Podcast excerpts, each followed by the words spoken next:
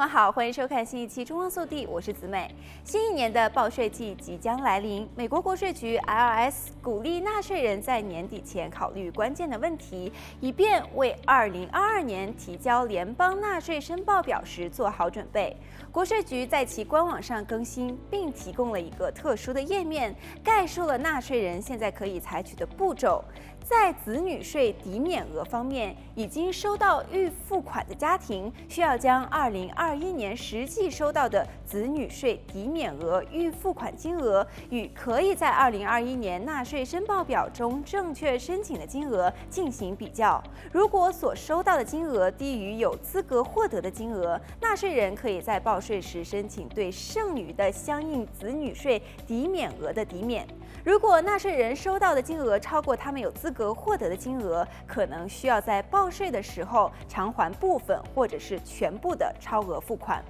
二零二二年一月，美国国税局将发出六四一九号信函。其中包含纳税人在二零二一年收到的子女税抵免额预付款的总额。纳税人需要将这封信和其他的报税资料一同保存。符合条件的家庭，如果在二零二一年时没有获得每月的预付款，在明年提交联邦所得税申报表时，仍然可以申请获得一次性的付款。这包括那些通常不需要报税的家庭。根据美国救援计划法案，大多数符合条件的家庭中，每位六岁以下的子女每月最多可以获得三百美元的预付款；六至十七岁的子女每月最多获得二百五十美元。二零二一年最后一次付款日期定于十二月十五日。二零二一年，美国联邦政府发放了第三轮个人一千四百美元、夫妻两千八百美元的纾困金。不符合条件领取第三轮纾困金或至今未收到全额款项的个人，有资格在明年报税时申请纾困金退税抵免额。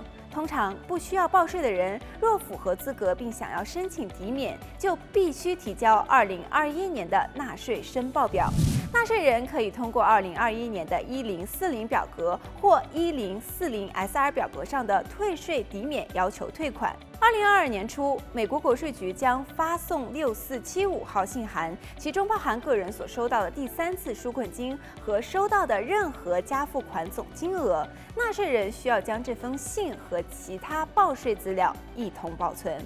好了，本期节目到这里就结束了，让我们下期再见。